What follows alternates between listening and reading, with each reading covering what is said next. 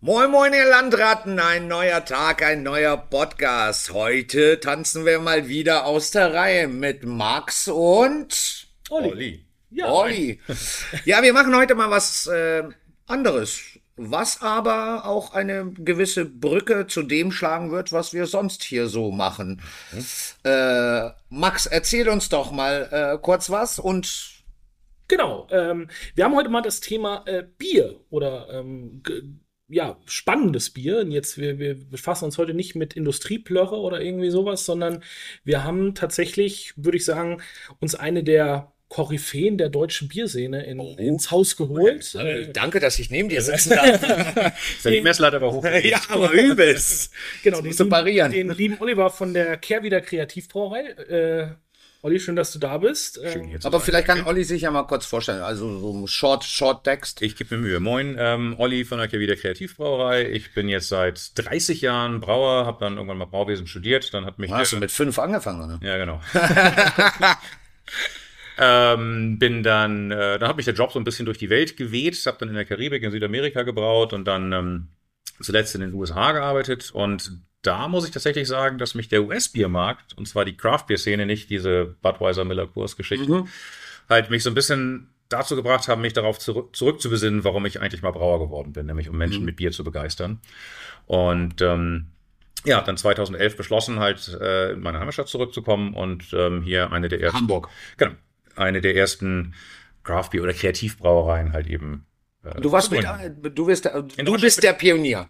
Ich würde nicht sagen der Pionier. Also es gab eins, also sicherlich kannst du ein, zwei Händen abzählen, die Kollegen, die schon da waren. Mhm. Ähm, aber zu einer der ersten zehn würde ich jetzt mal sagen. Bist in du, Deutschland. bist du denn auch einer, der nur Bier trinkt oder trinkst du auch andere alkoholische, nicht alkoholische, ja, nicht alkoholische Getränke, ja, aber andere alkoholische Getränke?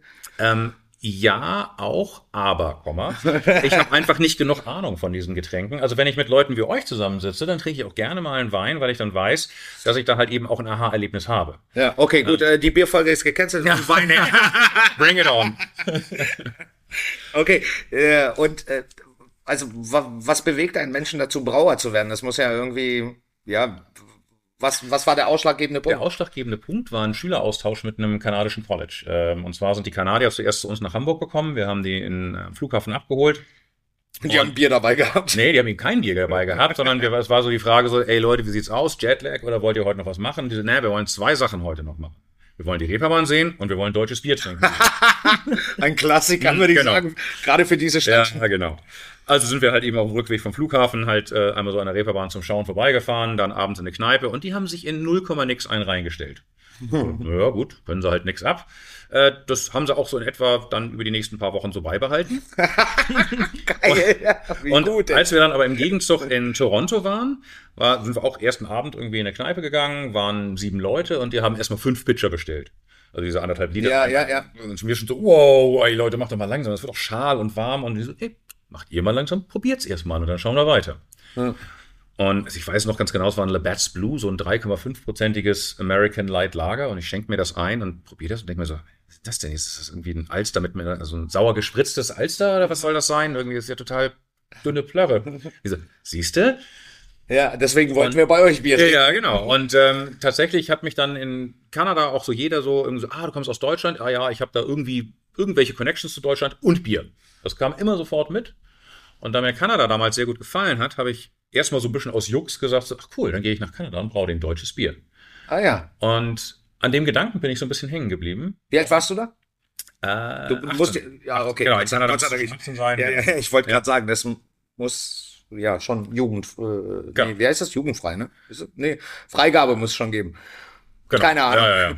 wir waren alt genug. Ja, wir waren alt genug. Genau. Und heute hast du uns ja so ein paar Sachen mitgebracht. Äh, Genau. Wir fangen mit dem Einstieg. Ist das, das ist dein Das Einstieg? ist tatsächlich das Einstiegsbier, das, äh, das Prototyp. Ähm, das Prototyp. Das Prototyp, genau. Wieso Das nicht das- der Prototyp? Ähm, Warum denn das? pass auf. Ähm, es war der Prototyp. Es, und Du darfst ist so, nicht so viel einschenken, sonst sind wir gleich Ah, blau. Also bei? Max Das- ruhig das- das ist- deutlich, deutlich mehr als bei mir. Ich bin ja auch Franke, ich kann das ab. Ja, eben, deswegen sage ich ja. Halber Bayer. Also, Prototyp war unser erstes Bier, als ich damals aus den USA zurückgekommen bin. War ich, wie schon gesagt, so ein bisschen inspiriert von der US-Craft-Beer-Szene. Ja. Und äh, primär auch vom äh, Pale Ale der Sierra Nevada Brauerei. Ähm, was so meine, meine Messlatte ist für die American Style Pale Ales. So ein Bier, das du immer im Kühlschrank, also wir immer im Kühlschrank hatten, was du immer aufmachen kannst, äh, kannst du so ein bisschen so als Rasenmäherbier wegtrinken, als Erfrischungsbier. Aber kannst es dir halt eben auch in Glas einschenken und ist noch genug Charakter drin, dass du halt eben auch was drin entdecken kannst, dass es spannend ist. Und diesen Spagat wollte ich halt eben so ein bisschen abbilden, hab mir aber damals gedacht, naja, warte mal, ähm, die deutschen Biertrinker sind an diesen Stil Pale Ale, IPA, obergärige Biere noch gar nicht so richtig gewöhnt. Ähm, also nehme ich halt einen ganz klassischen deutschen Bierstil, helles Lager und bohr den halt ein bisschen auf. Lager bedeutet un Untergäriges Bier, also in dem Fall Bier. helles Lager, die du jetzt. Da gehe ich gleich nochmal drauf ein, äh, um, um, wegen der Herstellung. Vorher müssen wir aber die Kehle dringend Ja, unbedingt. benessen. unbedingt. Ganz trockene Luft hier. Ganz trockene, ganz trockene Luft. dass da bist. Danke, dass du da bist. Danke für die Einladung. Genau, Jetzt- also Helles kennen die meisten halt aus München oder so, ne? Die, Genau. Diese, diese süddeutschen Biere, nenne ich Genau. Mhm. In den letzten Jahren unglaublich populär geworden. Ja. Woran liegt das denn, dass die so populär werden? Geringster Trinkwiderstand. Das ist ja immer mein Text. Ein, Schluck, ein Schluckwiderstand. genau. Oh Gott, wir- willkommen in der Familie heute. Dankeschön. Ja, also die Biere sind unglaublich populär. Also so Sachen wie Augustiner oder so, die Mhm. äh, wirklich ja die Vorreiter für waren für diesen Bierstil, äh, muss man schon sagen. Aber deins hat doch noch mal eine andere Finesse, würde ich sagen. Genau, das war ja die Idee, halt eben den Bierstil zu nehmen und den ein bisschen aufzubohren. Also ich habe halt, ich muss nicht Biere, die es schon gibt, nochmal neu auflegen, sondern halt eben so ein bisschen die Idee, das, das neu zu interpretieren.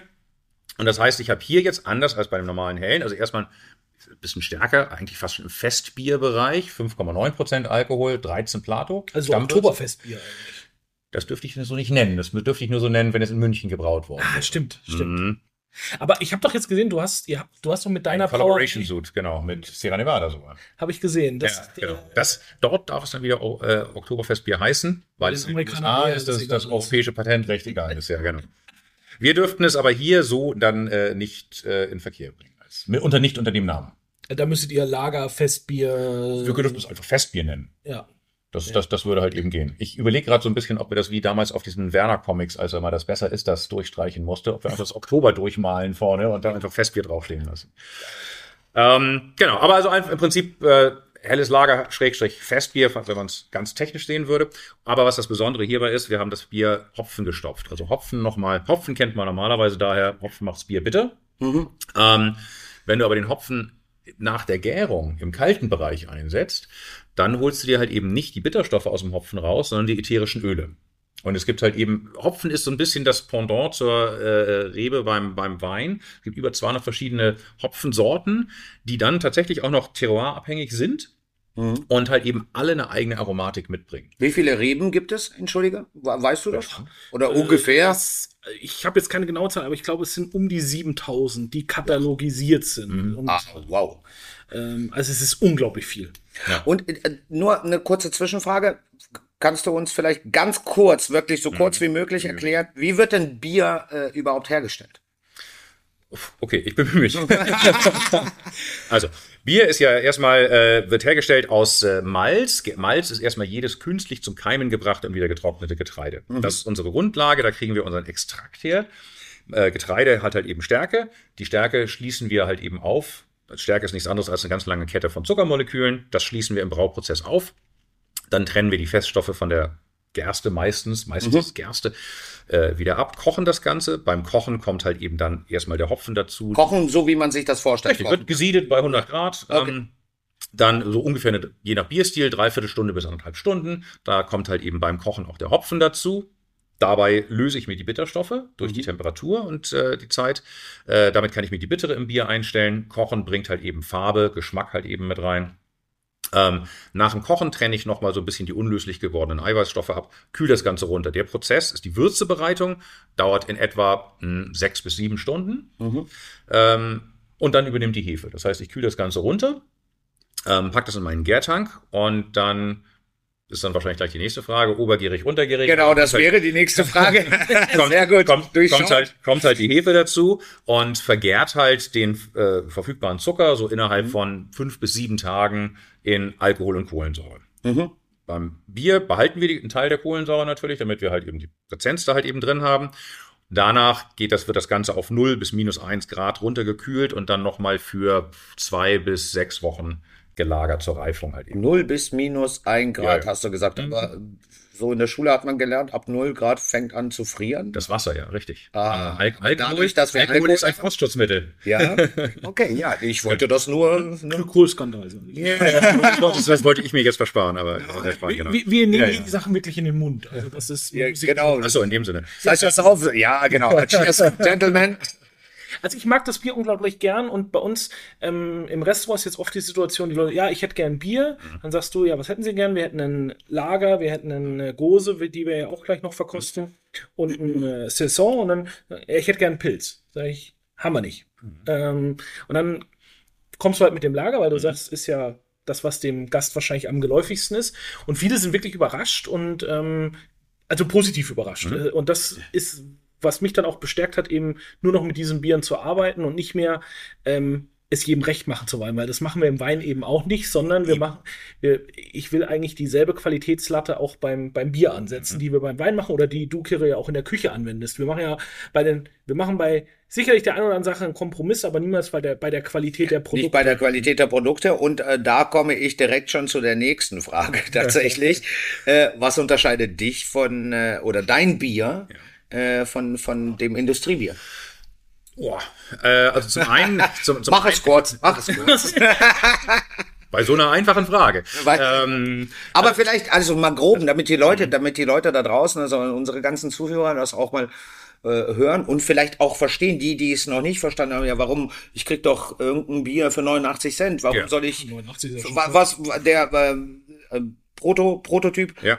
Was Das kostet wird im, 2,49 in Regel im Handel sein. im Regeln, Ja. ne, also 89 Cent zu 2,49 ist natürlich schon ein Sprung, wenn wir jetzt nur über Absolut. Bier reden, nur über Bier, ich möchte Ja. das nicht verharmlosen. Es ist halt eben einfach tatsächlich klassisches Handwerk. Also bei uns, damals, dass ich halt 2012, hätte ich eh von der Bank kein Geld bekommen für eine Brauerei. Das heißt, ich habe mir meine Anlage tatsächlich selber gebaut, aus alten Milchtanks, äh, Rahmen krass. drunter geschweißt. Das heißt, äh, ist es tatsächlich bei uns noch so, dass wir jedes Mal, wenn wir irgendwie Dampf aufmachen, Ventil auf, Thermometer rein, messen, bis die Temperatur erreicht ist, Ventil wieder zu. Also richtig oldschool. Ja, ja, das ist ziemlich oldschool, genau. Es ist nicht komfortabel, damit zu arbeiten, aber das ist wirklich, es ist wirklich, manu me- mehr manuelle Arbeit geht tatsächlich nicht.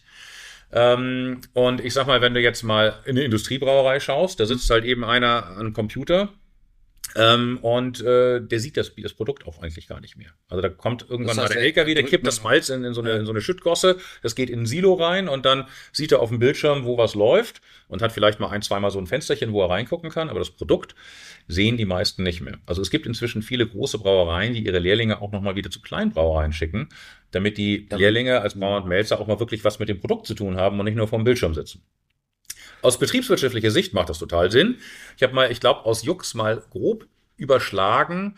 Äh, ich glaube, unsere Jahresproduktion ist der, ich weiß gar nicht, ob es täglicher oder wöchentlicher, sagen wir einfach mal wöchentlicher, Produktionsverlust von hier äh, Karlsberg Deutschland, also Holsten-Astra, was die in der Woche einfach so während der Produktion verlieren, weil es irgendwie weg Das ist deine Das Jahres... ist meine Jahresproduktion. Das heißt, wie viel äh, können wir das in Flaschen ausdrücken?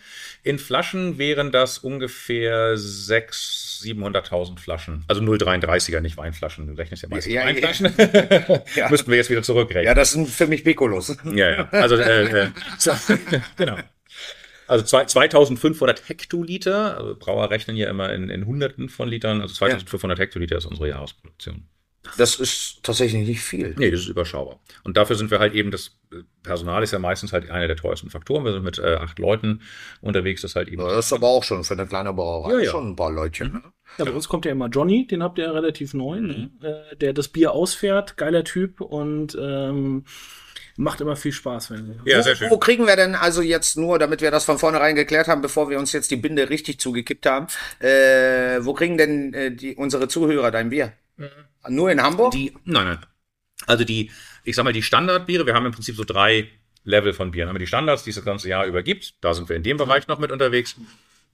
Dann haben wir saisonale Spezialitäten äh, und halt eben die Raritäten, die gibt's nur einmal halt eben. Was sind, Ähm, oh, Moment, Moment, Raritäten. Auf dieses Wort. Da kommen wir am Ende hin zurück. Was? Ah, da, Nee, die, die, okay, die, die haben wir Dann schon hebe ich mir das im noch Köcher sozusagen. genau. sehr gut, sehr gut. Ähm, Genau, also die, die, die Standards kriegst du in der Regel in Hamburg auf jeden Fall bei den größeren Edekas oder Rewe-Märkten. Mhm. Da stehen wir halt eben schon mit drin. Also Prototyp eigentlich immer. Das nächste Bier, was wir dann gleich am Start haben, ist über normal Null eigentlich auch immer Elbe, auch meistens. Mhm. Ähm, dann natürlich bei den, sag ich mal, typischen Bierspezialitätenhändlern. Hier in Hamburg wäre es jetzt zum Beispiel Beyond Beer oder ähm, bei Ratsheim der Craft Beer Store. Mhm. Ähm, und äh, dann darüber hinaus natürlich halt eben im Online-Shop oder halt eben Deutschland. Also das heißt, du hast auch eine Internetseite. wir haben einen eigenen Online-Shop, genau, da kannst du halt eben die Biere dann halt eben auch nach Hause bestellen. Da hast du halt eben immer dann das komplette Portfolio, also von alles, was gerade irgendwie verfügbar ist. Ja, perfekt. Das ist doch schon mal gut. Was haben wir denn als nächstes im Glas? So, dass wir, wir werden uns jetzt wahrscheinlich ein bisschen steigern, weil ich sehe Genau, auch schon werden- an der Farbe, Max schenkt Mhm. gerade ein. Äh, wir werden jetzt ein bisschen dunkler. Genau. Die Also wir- Farbe kommt durch die Röstung oder durch. Genau, durch das Malz. Also äh, das erstmal ist die Gerste ja Oh, das riecht voll nach gerösteten Zwiebeln. Entschuldigung, wenn ich das. Ich, Zwiebeln, ja, okay. also so weiß, das kenne ich immer. Auch so karamellisierte Zwiebeln, die okay. auf Steak oben drauf. Ja, genau, genau, genau. Daran, daran muss ich als aller, allererstes denken. Da ist aber fast schon ein bisschen Zucker mit dabei. Also ein bisschen ange... Ja, mhm. Es muss nicht immer sein tatsächlich, aber du ähm, in der in, in der Küche, in der Küche, wenn du die mit nicht zu viel Fett einfach richtig geil Ja. anröstest, dann auf ein Tuch legst und die äh, das, Fett, das Fett weg ist, hast du dieses genau so ein Röstaromen. Okay, cool. Ja. Und auch Tendenz, au- ähm, äh, so, so was man auf einen Hotdog drauf macht, aber in, in geil, also So keine Zwiebeln, Relish, sondern? Schusszwiebeln, Schalotten, weil das das hat so einen Ja. leicht süßlichen Geruch. Mhm. Genau. Also es, äh, die erste Frage mit dem Malz, klar, das kommt durch die Trocknung. Also es wird halt eben erstmal zum Keimen gebracht und dann je nachdem, mit welcher Temperatur und wie, und wie viel Feuchte noch da ist, kann ich das halt eben bis zu rösten, also bis zu schwarz, machen, Mhm. wie Kaffee dann nachher. Ja. Dann hat das auch keinen Brauwert mehr, das gibt wirklich nur noch Farbe dann zum Bier. Mhm. Ähm, genau, und da gibt's halt eine super breite Abstufung dazwischen, gibt gleich 70, 80 verschiedene Malzsorten. Und damit kann ich halt natürlich Aroma 70, ach, das ist gar kein Thema, ja. Wir haben 7000 Rebsorten. genau. Und da kann ich natürlich halt eben jetzt entsprechend viel Aroma und Farbe halt eben mit reinbringen. Ja. Ähm, das Bier ist jetzt vom, vom Basis-Bierstil her erstmal als äh, West Coast IPA angelegt. Also So heißt es auch? ja, das Bier heißt über normal Null, UNN. Über normal null. Über Jetzt kommt normal der Null. absolute Knaller. Hast du schon probiert, ne? Hast du schon probiert? Ja, ich habe es gerade Ja. probiert. Es läuft alkoholfrei. Oder? Ist es euer Ernst? Ja.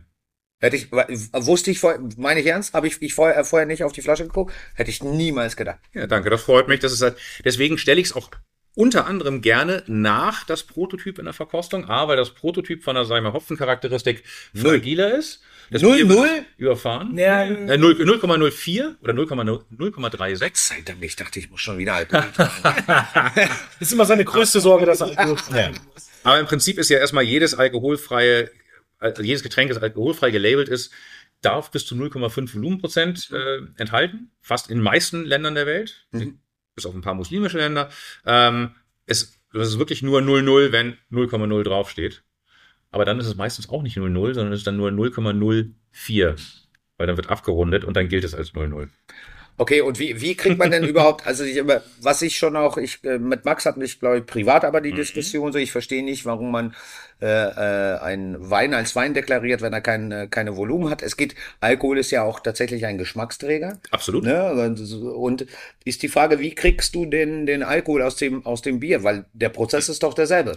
Jein. Also es gibt ja verschiedene, also klassisch gibt es zwei Prozesse, alkoholfreie Biere herzustellen. Weine wahrscheinlich ähnlich. Also entweder ich stelle einen normalen Wein oder Bier her Ja. und entziehe den Alkohol. Gibt es verschiedene Verfahren auch nochmal, aber ich muss den Alkohol rausholen. Okay, wie, Vakuumverdampfung. Vakuumverdampfung, Ah, okay, Umkehrosmose, Dialyse, also Membranverfahren, also entweder thermisch, also Mhm. Vakuumverdampfung oder, oder mit einer Membran, die semiperm, also nur entweder einen Alkohol durchlässt und bleibt das Wasser zurück. So kann ich das halt Ja. eben trennen. ja. Das ist halt eben ein Alkoholentzugsverfahren, hat immer das Problem, dass ich neben dem Trinkalkohol, dem Ethanol, halt eben auch viele höhere Alkohole mit raushole, die zwar in geringsten Konzentrationen drin sind, aber massiv zum gesamten Geschmackseindruck beitragen. Mhm. Ähm, das sind dann eher so die Biere, die so eher so ein bisschen leer, wässrig schmecken. Außerdem kriege ich meistens dann ein Problem mit der Balance der Bittere, weil die auf einmal gar keinen Gegenspieler mehr hat und dann so sehr reinkantet. Oder ich stoppe die Gärung. Das heißt, ich gebe meine normale Hefe dazu, lasse das so ein bisschen angären ähm, äh, und muss halt, bevor 0,5 Volumenprozent entstanden sind, die Hefe stoppen und rausholen. Das Problem dabei ist dann aber, äh, dass ich dann halt eben keine Hefe mehr für die Reifung da habe. Also das Bier, muss, Wein, es macht ja einen Unterschied, wenn es auf der Hefe nochmal liegt. Und das ist das dritte Verfahren, äh, halt eben mit einer, ich nenne es immer so ein bisschen äh, liebevoll, unsere Inklusionshefe. Äh, also dieser Hefestamm hat eine, hat, hat eine Maltose-Intoleranz. Oh, wie schön, das könnten wir auch mal, das sollten wir uns unbedingt merken. Und ähm, dadurch kann die halt den Hauptzucker aus dem Malz nicht verstoffwechseln. Mit anderen Worten, die vergärt halt nur so ein bisschen Glucose, Ja. nicht mehr als 0,5 Volumenprozent Alkohol werden gebildet.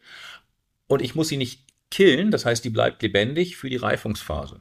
Und das macht einen großen Unterschied dann nachher da drin. Ist es beim Wein auch so? Ich, ich wollte da gerade einhaken. Ich bin da jetzt nicht hundertprozentig im Thema, aber im Wein funktioniert das, glaube ich, nicht, weil du es dann nicht Wein nennen dürftest. Äh, Aber was ist dann ein, ein, ein, Also- alkoholfreier Wein? Das also alkoholfreier Wein wird meiner Meinung nach immer durch Alkoholentzug erzeugt. Ähm, Die Frage ist wahrscheinlich auch die Zucker, die du halt eben aus dem Wein bekommst. Also ob Ja. es da halt eben auch, weil Maltose kriegst du ja zum Beispiel nicht aus dem Wein. haben wir zum Beispiel nicht. Wir haben äh, in der Regel nur Fructose und Saccharose Genau. und haben eben keine äh, Maltose im Wein. Und ähm, die EU-Definierung von Wein ist eben äh, durch Gärung in, aus Trauben und Most. Äh, ich krieg's jetzt nicht ganz zustande, aber du musst erstmal Wein machen, um es dann auch alkoholfreien Wein nennen zu dürfen. Das würde aber aus meiner Sicht dann funktionieren, aber du müsstest halt eine Hefe haben, die es, wie gesagt, von alleine nicht, also ein bisschen Alkohol bildet würde. Ja. Ist ja auch zum Beispiel Hm. Traubensaft darf ja auch 0,5 Volumenprozent haben. ist das wirklich Genau. so? Also Das ohne dass es deklariert werden muss. Also es ist Malzbier, gleiches Thema. Malz- Malzbier durfte früher sogar, also das Malzbier, stimmt, ach, das ist auch noch so ein Nebenthema. Ja Malzbier darf sogar, ja genau, Malztrunk ist alkoholfrei, Malzbier ist dann äh, mit 0,5. einem 1, 1 oder 1,5 Prozent Alkohol. Und wir, was wir früher als Kinder Malzbier gesagt haben. Oh ja. was das uns eingeworden ist. In diesem Sinne, Ja. mit Alkohol, man sagt immer, mit alkoholfreien Getränken stößt man nicht an, aber Aber mit dem Bier stoße ich tatsächlich gerne an. Und das ist, ähm, äh, finde da, das jetzt so wieder die witzig. Situation bei uns aus dem Restaurant. Wir haben halt in der ersten Regel immer die Frage nach alkoholfreiem Weizen. Mhm. Haben wir nicht, weil die Leute haben halt immer ihr Erdinger esoterisch, wenn Ja, der ja. Mhm. gerade vom Fahrrad steigt. Äh, ja, ja, die Werbung. Hallo, ich bin gerade gefahren, Und hier, ich 300 mache es mittlerweile Kilometer. auch so, dass ich Leuten das Bier eingieße und dann äh, ihnen gar nicht sage, dass es alkoholfrei ist. Ne? Ja. Und äh, die Leute sind echt überrascht. Und äh, das schönste Kommentar im Sommer jetzt draußen auf der Terrasse war von einem Gast, wenn das alkoholfreies Bier ist, brauche ich nie wieder eins mit Alkohol. Und das ist doch eigentlich das größte Kompliment, was du jetzt gerade kriegen kannst. Absolut. Und es, es zeigt sich aber auch, dass es tatsächlich inzwischen, also damit haben wir Ende 2015 angefangen. Also Schon seit ein paar Jahren ist das unsere stärkst verkaufte Sorte.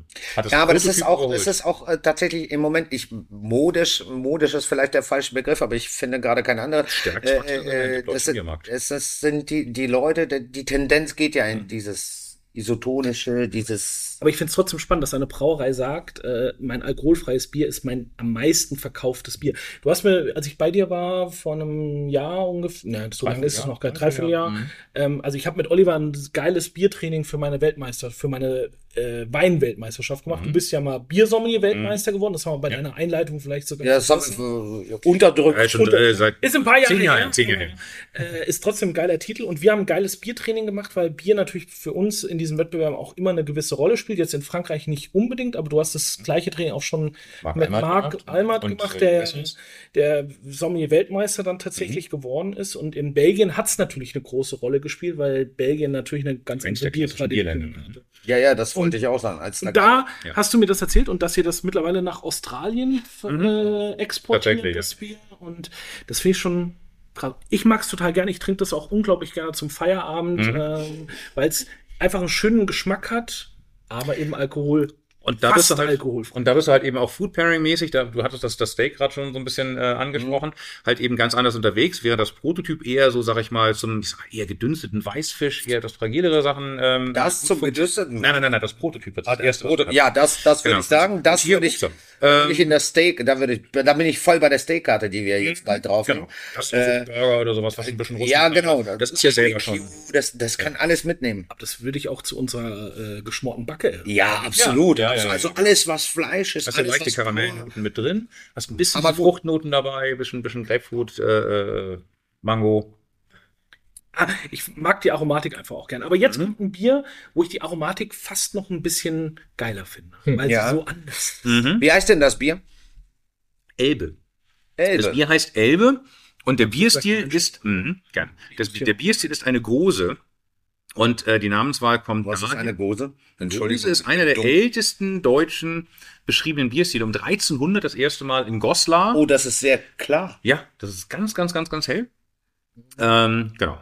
Ähm, und, ähm, Aufsteigt mit ein. Jawohl. und die Namensgebung des Bierstils kommt von dem Flüsschen in Goslar, eben der Gose. Da habe ich gedacht, naja gut, also wenn wir das hier trinken, dann muss, also hier brauen, dann ist es natürlich unser Fluss, also Elbe. Also Elbe. Genau. Ähm, das Besondere an der, an der, an der Gose ist, ähm, dass wir hier jetzt äh, eine gemischte Gärung dabei haben. Also hier sind jetzt auch noch äh, Milchsäurebakterien äh, mit im Spiel.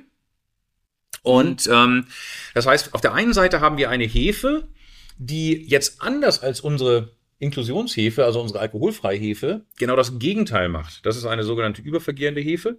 Ähm, das heißt, die kann mehr Zucker verstoffwechseln als die normale Bierhefe. Das heißt, das Bier ist von Hause aus schon mal extra brüht, hat gar keine Restsüße mehr drin. Extra Brüte. Ja. Also die Begriffe benutzt du auch? Ja, schon. Oder, oder ist, ist es gängig? Naja, nee, nicht ist es zugänglich. nicht. Nö, nö. Also ich habe es irgendwie nirgendwo mal gelesen. Äh, Bier Ich, extra ich, ich könnte auch sagen, furztrocken, aber ähm, Ja, wer, wer, es gibt einen Ja, Winzer, der geil vorne auf dem Etikett. Nee, furztrocken. nee, Bone Dry. Gibt's ja, gibt's ja einen Winzer, der, der seinen Ja. Wein Bone Dry, also es war ein Riesling, glaube ich, Bone Der Dry. ist aber nicht bone dry. Das ist ja das Lustige daran. Gut. okay. Schöne Sachen. Genau. Ähm, also das heißt, ich habe gar keine Restsüße mehr drin. Diese, diese Hefe bringt halt aus der einen Seite schon dieses, macht das Bier extrem schlank. Äh, ich habe so ein bisschen äh, Milchsäuregärung mit dabei. Das heißt, ich habe äh, einen leicht niedrigeren, also Bier hat ja eh schon einen niedrigen pH, so im Wert von 4,3 um und bei. Hier sind wir jetzt schon bei 3,6. Das ist halt eben noch nicht ganz so sauer wie eine Berliner Weiße, die dann eher so bei 3,3 schon liegt oder sowas. Berliner Weiße. Aber ich finde auch, das Wichtige ist halt, du musst halt so ein Bier von Nerds werden wir manchmal ein bisschen kritisiert, dass es nicht sauer genug ist. Sag ich, naja, aber ich kann davon zwei, drei Gläser trinken, ohne Sodbrennen zu bekommen. Das finde ich eher besser.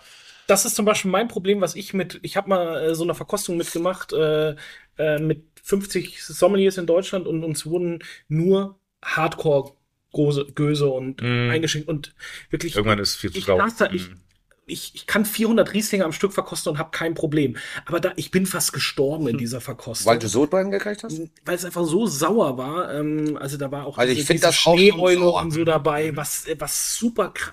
Aber das ist Kindergeburtstag gegen die. Ja, Ja, das ist ganz mild, genau.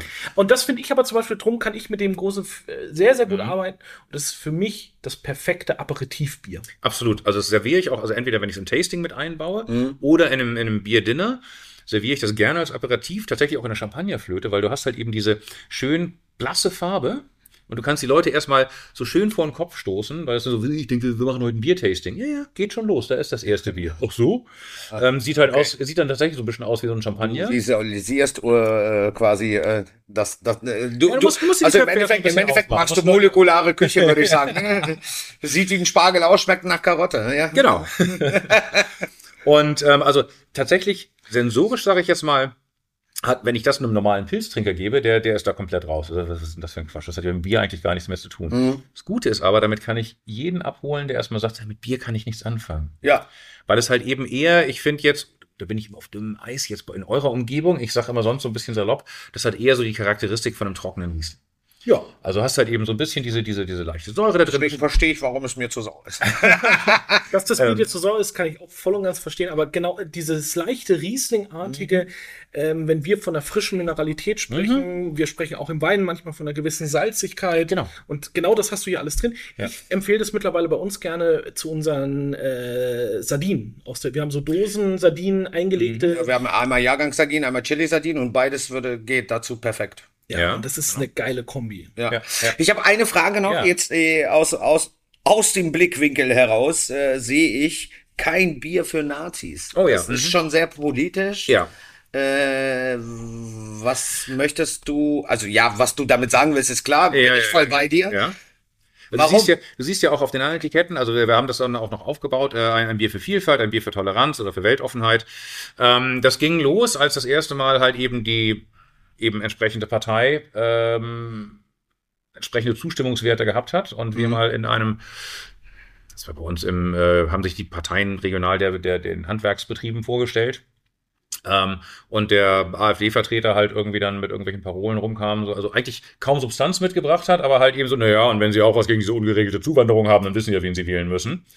Oh. Und irgendwie keiner was gesagt hat. Also zwar haben so die Vertreter von SPD und Grünen und Linke ein bisschen gequält geguckt, aber auch selbst die, die auf dem Podium saßen, hat keiner was gesagt. Und ähm, Hast du gesagt? dass das aufgestanden und gesagt, Entschuldigung, das kann doch nicht sein. Also das, das ist, also gerade das Handwerk lebt halt eben auch davon, sich auszutauschen mit einem, also das, wenn du immer in deinem eigenen Brei rührst, dann lernst du ja nichts dazu. Du musst dich mit anderen Leuten austauschen aus allen Ecken der Welt.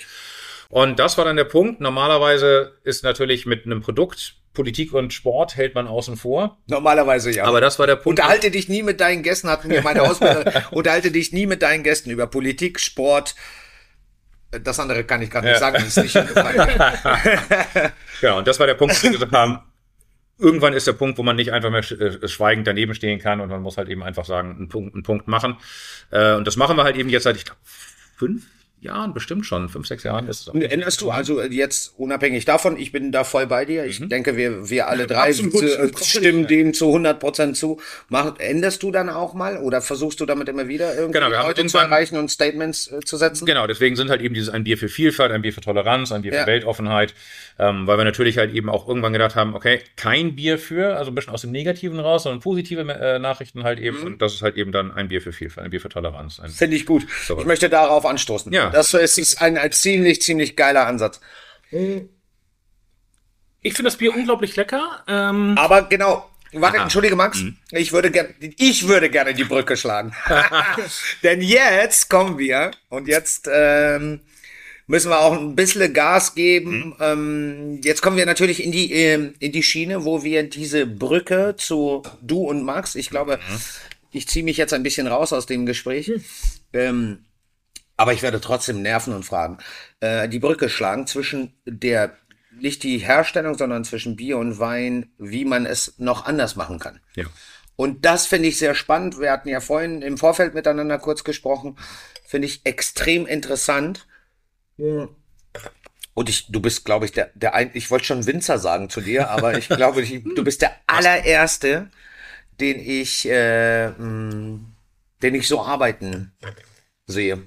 Aus der Bierwelt jetzt. Aus der Bierwelt. Ja, Ja. ja, aus der Bier, natürlich aus der Bierwelt. Ich, Also, ja, also wäre vermessen zu sagen, dass, dass, dass ich der Einzige bin. Es gibt sicherlich. Ja, für mich das- persönlich, das ist meine persönliche Meinung. Ja, aber es ist in der Tat leider noch ein nicht so verbreitetes Spielfeld, weil es natürlich auch langwierig ist und ein bisschen fragil. Also man geht auch immer ein gewissen Risiko ein. Wovon wir reden, sind holzfassgereifte Biere. Genau, da wollte ich gerade fragen, worüber reden wir denn Genau.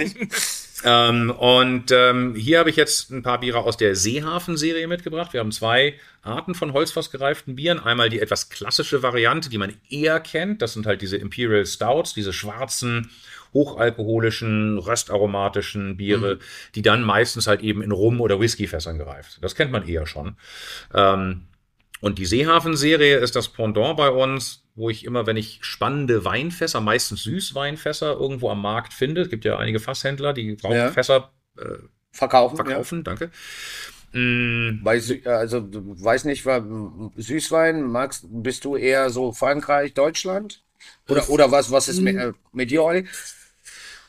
Alles, was ich kriegen kann und bezahlbar ist, sag ich mal. Also ich habe schon äh, Was kostet so ein Fass? äh, Sautern, Liebe. Ähm, pff, ich muss immer so ein bisschen aufpassen. Äh, der Bierpreismarkt ist immer etwas sensibler und ich rechne immer so ein bisschen. Dann müssen wir nicht darüber wenn das, reden. wenn Also, das, wenn das, nö, wenn das, wenn das Fass, also meistens sind die ja entweder 190 oder 225 Liter Fässer. Also wenn es ganz ursprünglich mal Bourbonfässer waren, dann sind es Ja. 190, Barriques 225. Ähm, und ähm, ja, wenn ich so bis 300 Euro fürs Fass geht, das, noch, was, kann ich was natürlich schon gebraucht ist, ne? Genau. Das ist, äh, kann ich kann ich noch darstellen. Wenn ich so Sherryfässer zahlst du 600 Euro fürs Fass. die sind ähm, auch größer, muss man sagen. Ne, auch für 2,25, wenn du eine kleinere kriegst oder 2,30 oder was ist In das für Sherry eine gibt es Größe? keine kleineren Nee? Fässer. Sherry Anders. ist auf 550 bis 600 Liter. Ist das ein Rückbauten? Ich muss es nochmal nachgucken. Also auf jeden Fall sind die vom Literpreis. habe ich hier ein Feuer entfacht. Das ja. Also, also neu, Reibt euch! neu muss man ja sagen, so ein Winzer zahlt für, wenn er die Top-Qualität der Fässer kauft, bist du bei 1000 bis 1300 Euro. Ja.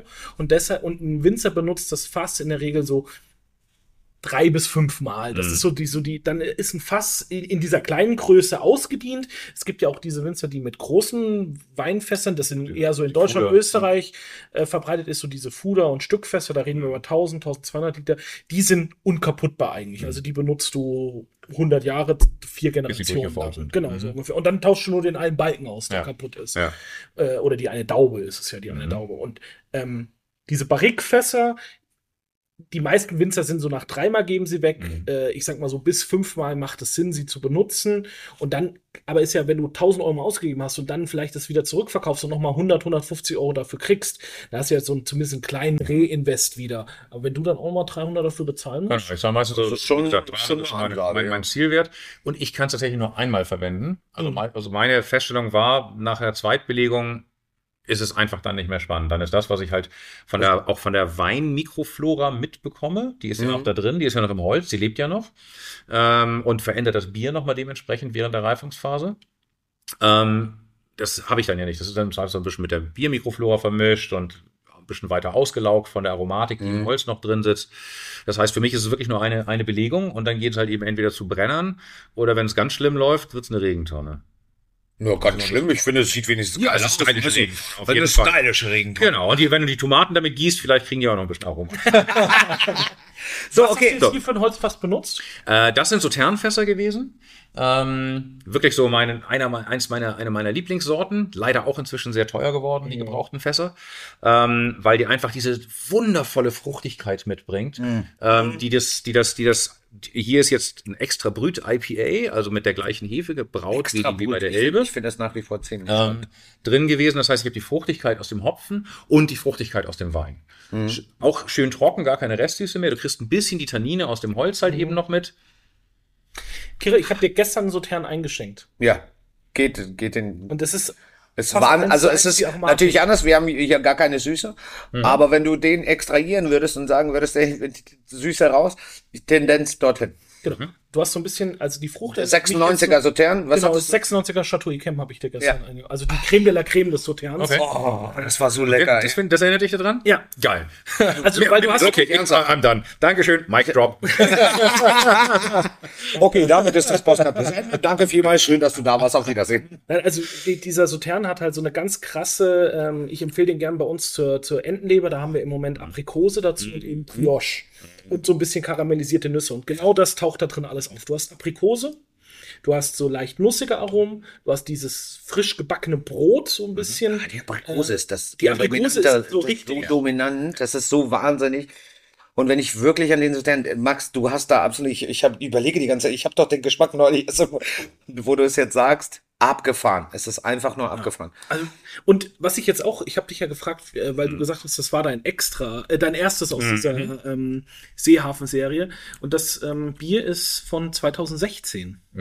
Das ist jetzt schon so lange in der Flasche. Ja, also das gibt es tatsächlich. Also ich habe ich hab euch eine meiner letzten Schätze aus meinem eigenen Keller mitgebracht.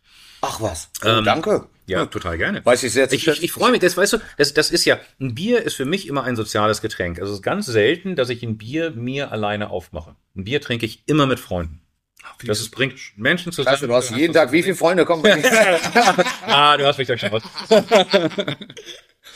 ja, das ist, also es ist ein, äh, ich, ich, ja, wenn ich es nicht wüsste, würde ich sagen, okay, was, was für ein Getränk trinken wir da? Ja, weil es nicht Es ist Bier einfach in einer anderen in Dimension. ein- einer völlig anderen Dimension. Danke, Max, ja. Genau, aber es ist halt einfach immer noch Bier. Aber es ist halt eben auch nicht das Ding, da, da bestellst du dir keinen halben von am Tresen und schlürfst den mal so in dich rein. Genau. Oder äh, das willst du ja auch nicht im Stadion beim Fußball gucken trinken. Ne? Also das ist. Ja, Da bin ich wäre eher besser als, äh, beim also wenn Prototyp. ich Stadionbesitzer wäre, würde ich Prototyp aus. Ja, auf jeden Fall. Nee, aber das ist, das ist ein Genussbier, das, ich finde es schön, dass du sagst, das teilt man Mhm. und das genießt man zum Essen. Man muss jetzt auch ehrlicherweise sagen, wir haben ja ein bisschen mehr Umdrehung auf, als wir es von den meisten Bieren. Mhm. Was haben wir denn da im Das geht, Volumen? das geht ja noch. Das ist 7,2. ja, aber ich sehe schon, was uns gleich beim Ja, nächsten ja. droht. Dann lass uns mal das nächste, weil äh, wir müssen jetzt auf das äh, Bierpedal drücken.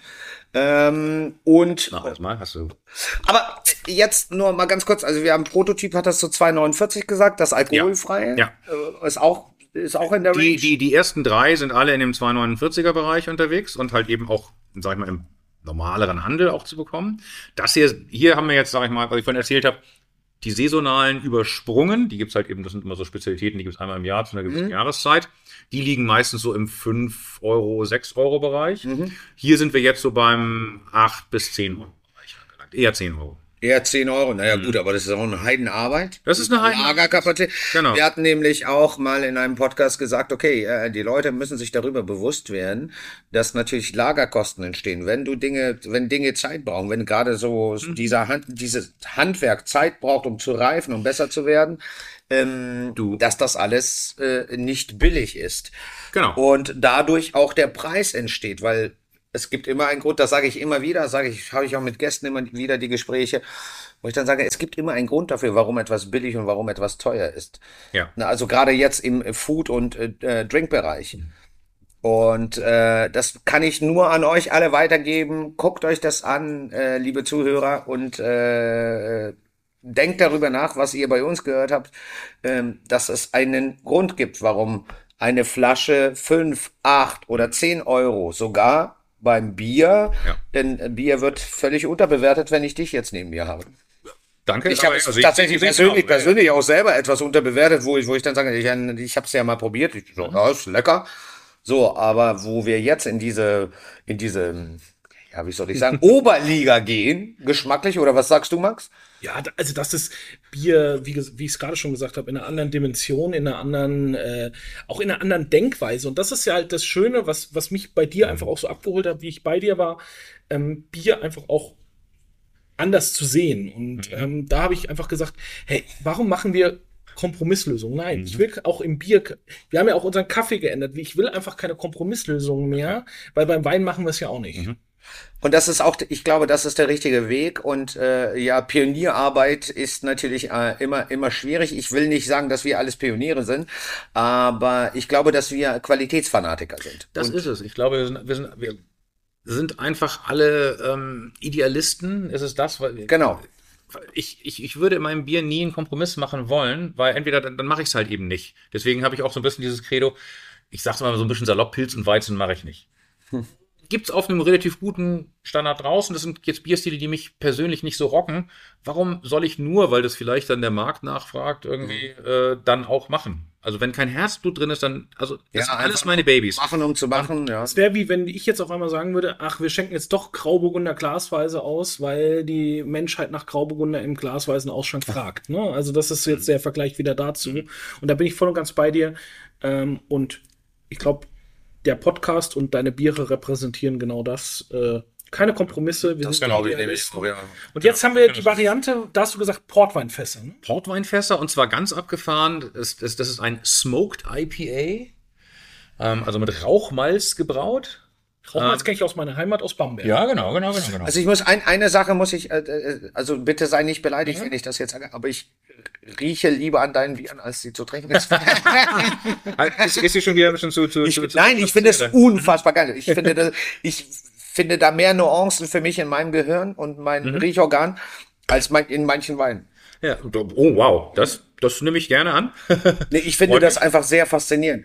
Ich muss es ehrlich gestehen. Für mich ist das jetzt der, weil ich jetzt gerade auch an Bamberg denke, mit, weil du das mit dem Rauchmalz gesagt hast, für mich ist das jetzt der perfekte Wein zum Schäufele. Ja. Bisschen Wirsing dazu. Läuflich. schönen Ka Gell? fränkischen Kartoffelknödel. Schön Sauerkraut. Sauerkraut, Senf. Magst du Senf? Äh, sagte immer wieder ein sehr guter Freund von mir und inzwischen auch ein Stammgast. Äh, das, das ist, äh, das, also ich, ist ich weiß ja nicht, wo, also in welchem Kämmerchen sitzen. Gib mir bitte, darf ich das mal ausleihen? Ich will auch diese Ideen kriegen. Kommt gerne mal bei uns vorbei, dann schauen wir uns das da mal an. Da können wir auch von, von ein paar Fässern mal Du kosten. machst doch bestimmt Tastings, oder? Ja, also für, ich auch. man kann, Mhm, genau. also für unsere Zuhörer auch, oder? Äh, inzwischen machen, also momentan machen wir es tatsächlich auf äh, nach Absprache. Also wir haben jetzt momentan keine offenen Tastings mehr, einfach weil es von der Zeit manchmal ein bisschen schwierig ist, das alles unter, unter einen Hut zu kriegen.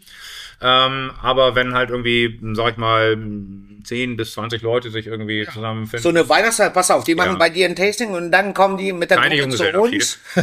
und dann kriegen die von uns, äh, weißt du, also kriegen dann noch Wein, weißt du so, da können wir doch einen Deal draus machen. Ja. Super. Komm, bleiben wir geschäftlich. Und ähm, ja, das Spannende, das habe ich jetzt auch unter anderem mitgebracht. Das ist eins der letzten aus der Serie, 19. Ähm, das, ist, das fand ich spannend, weil das, ich bin nachher, wenn das Bier im Fass ist, bin ich nur noch der Beobachter. Ich bin nur derjenige, der halt ab und zu mal Proben zieht und sagt, geht Das oder wie, geht nicht. wie ein Wein, Winemaker. Ja, genau. Und ähm, letztendlich entscheidet das Fass und das Bier selber, wann es halt eben soweit ist. Und ich, wie gesagt, bin der, bin der Beobachter bei dem Bier, das lag vier Jahre lang in dem Portweinfass. Und wenn ich durch meine ursprünglichen äh, Verkostungsnotizen durchgehe, das hat über die längste Zeit so dieses typische äh, Nagellackentferner, Aceton, Klebstoffnoten gehabt. Ja, deswegen Sauerkraut, das passt auch, ich, wirklich gedacht, irgendwann so, oh, das ist, das ist jetzt das ist erste Fass, was ich jetzt wirklich mal, wirklich mal weghauen muss. Und hab's dann so, eigentlich gedanklich habe ich schon abgeschrieben gehabt und hab's aber halt in den Verkostungsrunden dann äh, immer mal wieder halt mit beprobt, weil lag da ja halt eben noch rum und irgendwann, so gar nicht mehr mit gerechnet, irgendwann so probiert und so, boah, okay, geil. Was ist denn Jetzt da hat's die passiert? Balance hingekriegt. Genau, was ist denn da passiert? Geil, alles klar, sofort raus aus dem Fass, rein in die Flasche, bevor da irgendwas weitergeht.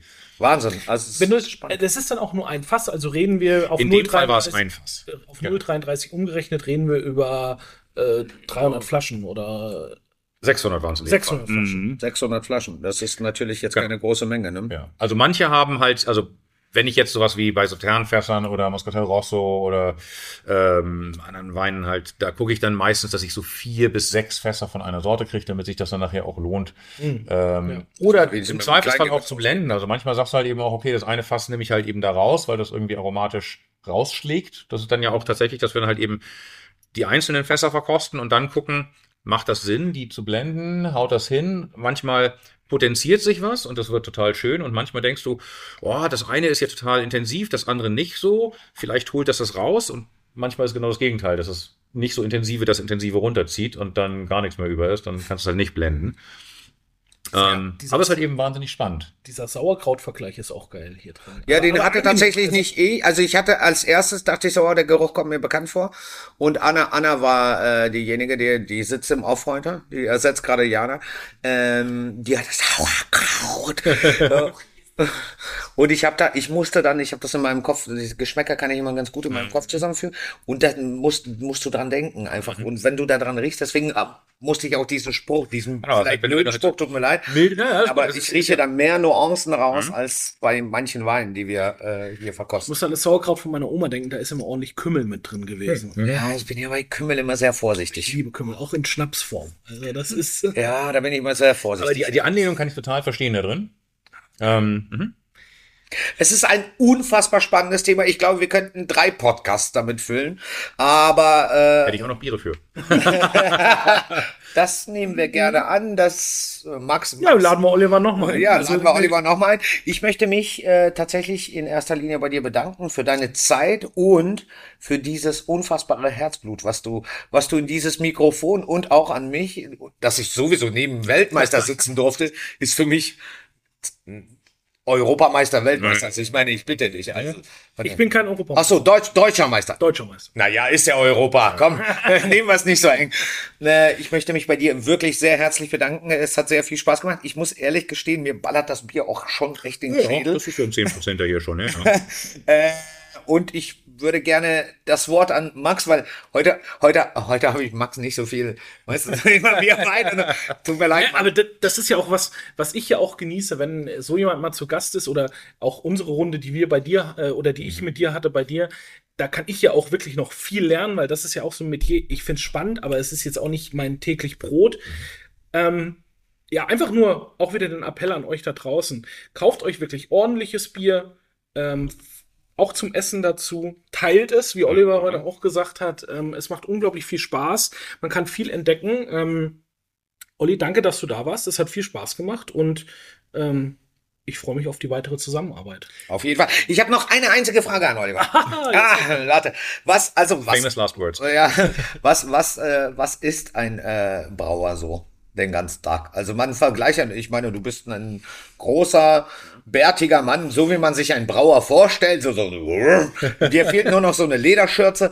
Äh, äh, was, was isst du am liebsten und zu deinen Bieren oder auch ohne Biere? Was? Es gibt eine tolle Currywurst dort oben. Das stimmt. Das ist da, das ist schon klischeehaft. Das, das, das stimmt. Ich, ich neige dazu zu sagen, wir haben eine der, eine der, eine der besten Currywurstbuden Hamburgs äh, relativ um die Ecke äh, von uns. Wie heißt die denn? Äh, die Brutzelhütte. Die Brutzelhütte. Currywurst in zwölf. Schärfestufen. Ähm, und richtig, richtig lecker. Ja, aber ich, also tatsächlich versuche ich im, sag ich mal, im normalen Arbeitsalltag sehr auf meine Ernährung zu achten. Also bin so ein bisschen Intervallfaster und halt irgendwie so ähm, meist zum Mittag dann erst so ein bisschen Rohkost ähm, und dann lieber eben eher abends genussvoll essen. Okay. Ähm, und ich bin, also genauso wie ich beim Bier versuche, meinen Blick so weit offen zu halten wie möglich, ist es halt eben auch beim, beim Essen so. Hauptsache es ist gut und es ist spannend und es ähm, erzeugt Freude in meinem Mund. Das ist, das ist eine schöne Aussage. Es erzeugt Freude. Freude im Mund. Freude im Mund erzeugt auch dein Bier, äh, was du machst. Äh, ich bin äh, noch einmal wiederholt sehr dankbar dafür.